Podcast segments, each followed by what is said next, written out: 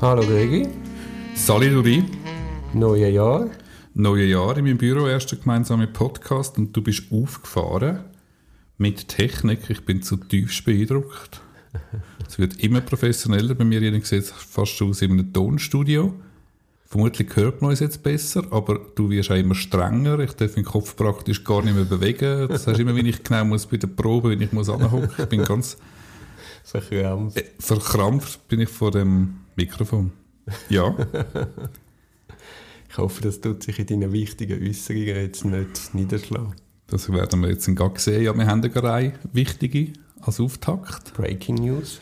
Hast du heute Newsletter vom ZAF gesehen? Natürlich, natürlich. Die dritte Strafkammer. Genau, die Anwaltschaft ist darüber in Kenntnis gesetzt worden, dass im Rahmen von der Umsetzung von dem neuen Artikel 397 Absatz 5 von der revidierten StPO, den Absatz haben wir gar nicht besprochen, auch der Beschwerdekammer ein explizites oder ein zusätzliches Beschleunigungsgebot auf die Fahne geschrieben worden ist.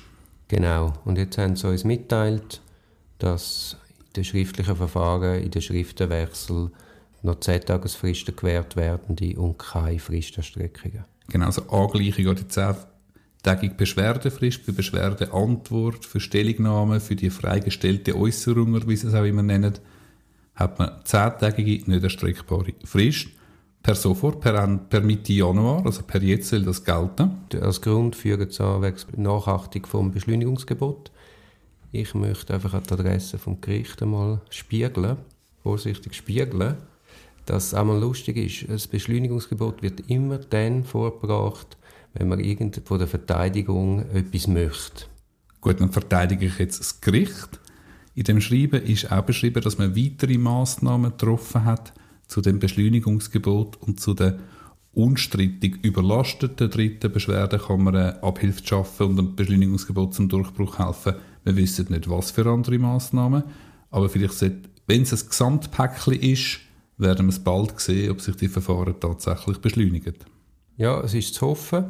Oder? Es ist ja dann einmal ein, ein Witz, wenn du als Anwalt drängt wirst, eine Eingabe zu machen, was ja dann auch irgendwie das rechtliche Gehör etc. beschlägt. Man muss auch immer denken, dass wir den Klienten nicht bei uns in der Kanzlei haben und ihn einfach zitieren können, sondern es kommt überraschend etwas im Briefkasten. Wir müssen dann den Klienten zuerst einmal suchen. Vielleicht ist der Fall u lang weiter weg. Wir müssen auch mal in die Akten hineinschauen. Wir haben ganz viel von diesen Fristen. Also uns trifft das überraschend, was das aber nicht ganz einfach macht mit dem Zeitmanagement. Und dann hoffe ich also dann schon, dass die Verfahren dann auch wirklich auch schneller werden, weil es nützt ja dann nichts, wenn es dann weiterhin so lange bei der dritten Strafkammer einfach auf einem Stapel lagert.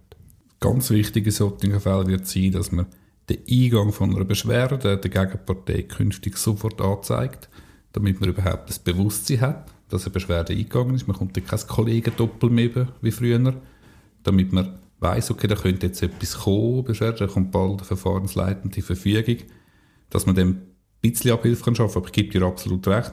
In zehn Tagen den Klienten zu erreichen, das Durchdenken, entscheiden, beteiligt man sich überhaupt, mit dem Klient, Klientin Kosten besprechen, die daraus könnte entstehen das ist ein rechter Husarerritt in zehn Tagen. Ja, ja. Und wenn der Klient nicht gerade greifbar ist, oder? Was machst du dann? Dann bist du völlig im Dilemma. Ja. Was machst du Sorgfaltspflicht? Machst du nichts, machst du etwas, wie willst du das abschätzen? Dann sind wir dann bald wieder im verpönten, wohlverstandenen Interesse. Genau. Ja. Und eben, es gibt dann auch noch das rechtliche Gehör, das man muss können, wo so uns auch gewähren Das ist genauso ein wichtiges Prinzip wie das Beschleunigungsgebot. Dann gibt es das Prinzip vom fairen Verfahren. Genau, also das ist alles auch in die Waagschale zu, äh, zu werfen und irgendwie so apodiktisch, wie jetzt die Praxisänderung angekündigt wird, kann ich mir fast nicht vorstellen, dass man es dann auch durchsetzen kann. Das wird sich zeigen. Es ist eine Praxisänderung. Es sind noch, wegen dem noch keine gesetzlichen Fristen. Grundsätzlich sollte es erstreckbar sein. Mal dann halt schauen im Extremfall, was Lausanne dazu sagen könnte. Ich meine, das ist alles ein bisschen in dem, wie soll man das sagen, in dem, dieser Thematik von dieser Überlastung der Behörden. Man hört es jetzt immer wieder, es ist jetzt fast schon ein bisschen ja, gebetsmühlenartig, ja, ja. kommt das jetzt langsam. Aber es ist auch, also das Nadelöhr Obergericht ist immens.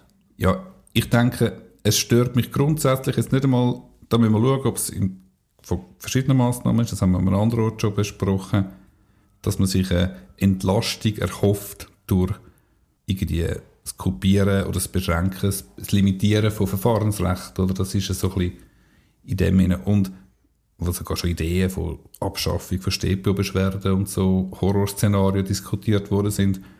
Und ich denke, und du teilst die Ansicht sicher mit mir, es ist nicht das Problem oder überwiegend nicht das Problem vom Verhalten der Parteien, sondern der Umstand, dass einfach Gesetze mehr werden, komplexer werden, die Welt wird komplexer, auch mit den ganzen Datenmengen etc. Das wird, das wird mehr. Man ist vielleicht auch äh, strafverfolgungsfreudiger oder man ist eifriger. Ja, aber es ist ja logisch, wenn du ohne Kapazitäten bei der Polizei und bei der Staatsanwaltschaft ausbaust, dann ist ja logisch, dass mehr Fälle aufspült. Gut, bei der also Staatsanwaltschaft also haben wir ja ein ähnliches Problem mit der Überlastung. Stimme dir zu, es ist meiner Meinung nach hauptsächlich ein Ressourcenproblem. Aber das hat man schon gewusst in dem Moment, wo man die Landesverweisung ins Gesetz geschrieben hat hat man ja im Vorfeld, im Abstimmungskampf, ist ja das ein Thema gewesen, dass wir die Justiz massiv mehr belasten. Also jetzt müssen wir ja nicht so tun, wie wenn das uns äh, irgendwie vom Himmel geht wäre. Lebenslanges Tätigkeitsverbot ist das Gleiche, wo man immer ja, vor Gericht ja, natürlich. muss. Das ist tatsächlich so, ja. Und eben, wir hoffen, das stimmt jetzt uns nicht gerade durchgehend optimistisch, äh, dass man das nicht auf, zulasten von der Parteien, von der Betroffenen macht, dass man da die, wie du sagst, rechtliche Gehör insofern eingeschränkt wird, dass man viel weniger Zeit hat zum Reagieren.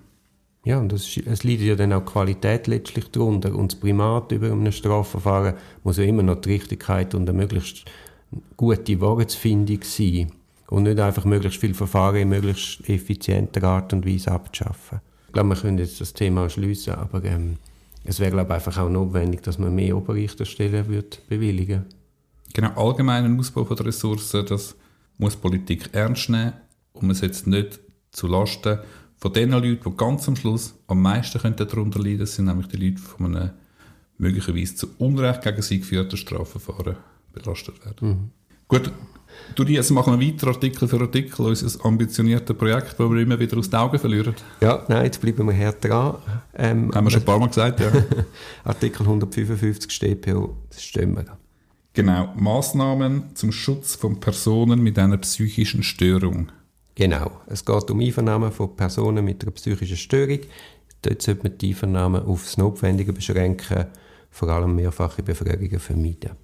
Genau, also gemäß der forensischen Psychiatrieindustrie haben ja viele von meinen Klienten eine psychische Störung oder Klientinnen.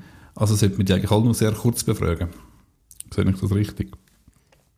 Ja, wenn man das so will. Das ist natürlich eine Ordnungsvorschrift, Artikel 155. Genau, also es setzt eigentlich dort an, wo Verhandlungsfähigkeit bejaht wird. Das braucht ja recht viel, dass man überhaupt nicht verhandlungs- oder nicht zeugungsfähig oder nicht einvernahmefähig ist. Wenn man das ist, dann sollte man Rücksicht nehmen auf den psychischen Zustand der Person. Ja, Absatz 2 haltet dann fest, dass die Verfahrensleitung, also die Polizei oder die Staatsanwaltschaft, so Einvernahmen sogar andere Behörden oder Personen damit kann beauftragen Hast du das schon mal erlebt? Nein, ich wollte jetzt gerade vorher sagen, für mich hat der Artikel 155 bis jetzt nicht eine außerordentliche Relevanz gehabt. Ich sage jetzt nicht, ich habe ihn gar nicht kennt, aber vielleicht wäre das nicht einmal gelogen, wenn ich ihn gar nicht kennt hätte. Aber also, ich bin jetzt dem eigentlich noch nie wirklich begegnet. Da habe ich mich nie mit dem müssen auseinandersetzen oder den ins Feld führen. Also man hat ja schon so Fälle, wo, wo, wo offensichtlich irgendeine Störung vorliegt aber dann gibt es sich wie von alleine, dann ist es kürzer, die Fragen sind ja, ja. einfacher und so. Genau. Eben, es, es, es ist ja dann irgendwie der Problematik immanent, dass dann da nicht wirklich gescheite Äußerungen. Wobei es gibt doch schon so Leute, weißt, die in einer, einer Schizophrenie leiden oder... Ich weiß einfach, also wenn ich Klientin oder Klienten habe, egal an einer paranoiden Schizophrenie leiden, wo wirklich eine Einvernahme, das sind Schuldunfähige und dann sind sie oft auch fast nicht mehr einvernahmefähig, mit denen kann man ja kaum eine Einvernahme führen, mit diesen armen Gestalten es ist sowieso kurz und beschränkt man aufs Wesentliche. Ja, also, ja. die können wir gar nicht, also man kann es immer wieder versuchen und klar, das ist wichtig, dass man sie mindestens einmal auch vernimmt, aber für mich ist das wie, das ergibt sich in der Regel aus dem Verfahren, aus der Dynamik selber und für das braucht, also habe ich den Artikel noch nie müssen anrufen, das will ich damit sagen. Machen wir den 156 auch noch gerade, weil es ist im Moment nicht ganz so spektakulär. 157 wird dann grossartig. ja, also Maßnahmen zum Schutz von Personen außerhalb des Verfahrens. Also Schutzmaßnahmen nach Artikel 149 bis 155 setzen ja ein laufendes Strafverfahren voraus und der 156 statuiert jetzt, wenn außerhalb, also Bund und Kanton können Maßnahmen vorsehen, also ist eine Delegationsbestimmung für den Schutz von Personen außerhalb von einem Strafverfahren. Zum Beispiel, wenn er gar kein Strafverfahren eröffnet worden ist für verdeckte Ermittler oder Fahnder, dass man das kantonal vielleicht regelt. Und das haben wir aber glaube ich, schon besprochen in einem früheren Podcast, weil wir darauf aufmerksam, haben, aufmerksam gemacht haben auf das Bundesgesetz über den außerprozessualen Zeugenschutz, was es da gibt.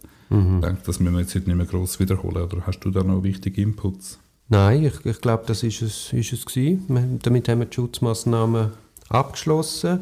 Jetzt schlage ich vor, dass wir das nächste Mal gehen wir dann zu den Einvernahmen von der beschuldigten Person. Genau, 157 der Grundsatz davon und 158 der nächste Berg erster Kategorie, um es mit der Tour de France zu vergleichen, 158er Hinweis bei der ersten Einvernahme.